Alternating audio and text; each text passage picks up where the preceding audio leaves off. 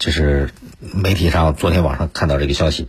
记者从上海动物园了解到，这些年啊，有不少动物受到游客乱投喂的伤害，有的因为误食包装袋猝死，比方长颈鹿、海滨，啊，三头珍贵的白天鹿等等；还有的动物被烤肉串的竹签戳破了口腔，引发炎症；还有的动物因为游客的投喂患上了高血糖。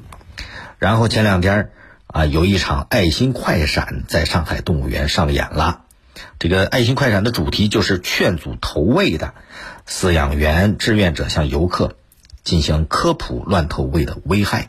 好多志愿者是吧，践行这个投喂劝阻，挺好的一个活动。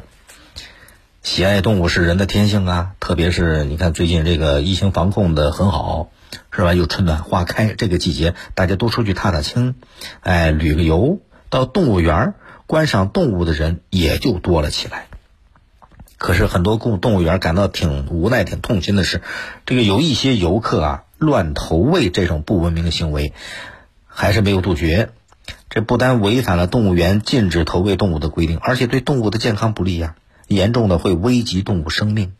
所以动物园就开展这种志愿者服务，哎，给游客讲解相关动物的知识，让大家了解动物的生活习性。劝阻投喂动物这些不文明的行为。其实啊，动物吃的东西和人吃的东西它不是一个概念。你不要觉得你吃的好吃你就喂它，你可能出于爱心，但有时候你是害了它。因为动物的饲料，它是经过科学配置，有严格的标准要求的。这个标准要求谁把握？不是你去喂它东西你来把握，那要由专门的饲养员把关。游客你随意的给动物投喂食物，多此一举。非但无益，而且有害。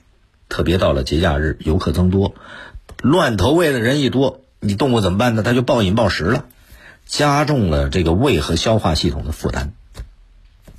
更恶劣的，有些游客啊，胡乱的给动物投喂含糖、含淀粉比较高的食物。哎，有些动物，它哪儿能分辨出来？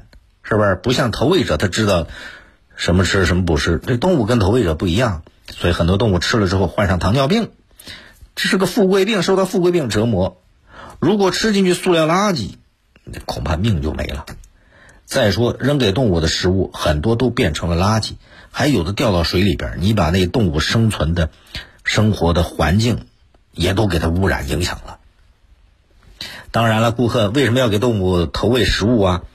他就想看动物争抢食物的那个好玩，他觉得挺萌，挺萌的。说再一个呢，他可能出于爱心，哎，挺喜欢小动物，怕那动物吃不饱挨饿，他不是有什么恶意，是吧？他是有有有那种所谓的爱动物的善意。可是你想不到在哪儿呢？动物园动物它是来自天南海北，还有的是远涉重洋，它们的生活习性、食物种类，跟平时家养的小猫小狗完全不一样。你随意给这些动物投喂食物，你给它造成了营养失衡。消化不良，影响健康，甚至影响它的发育繁殖，还有的患上疾病，最后保不准命都没了。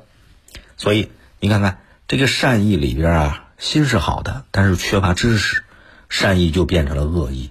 善呐，很多时候是需要智慧的，智慧是，你比方说动物的这个习性，它的饮食，这是个专业的东西，专门的饲养员，这是一门专业，人家懂。你光凭着一腔好意。你觉得你你能懂吗？没有具备这个专业知识，好心就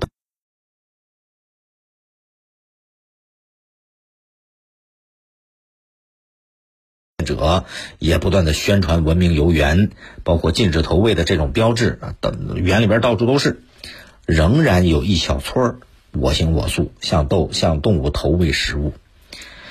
劝阻可能对一部分人有效。但是啊，你要遏制随意投喂这些不文明行为啊，除了劝，还得再上一些手段。比方说，该罚就得罚。哎，阻止投喂，不仅仅是有很多警示啊，给他进行科学普及，发现了去劝阻，不仅仅局限于在这方面，还很有必要加大处罚力度。啊，有些怎么都不听劝的。你劝了他拒不改正的，把这些游客纳入黑名单，对吧？而且要赋予动物园一定的执法权，让那些不守规矩、乱投喂动物食物的游客要付出代价。更多内容，请下载荔枝新闻和我苏客户端。你也可以关注江苏新闻广播的官方微博、微信。更多广播节目、优选音视频和大蓝鲸商城，请登录大蓝鲸 APP。大林评论在大蓝鲸上推出音频产品，每天更新一期，欢迎您搜索节目订阅收听。再会。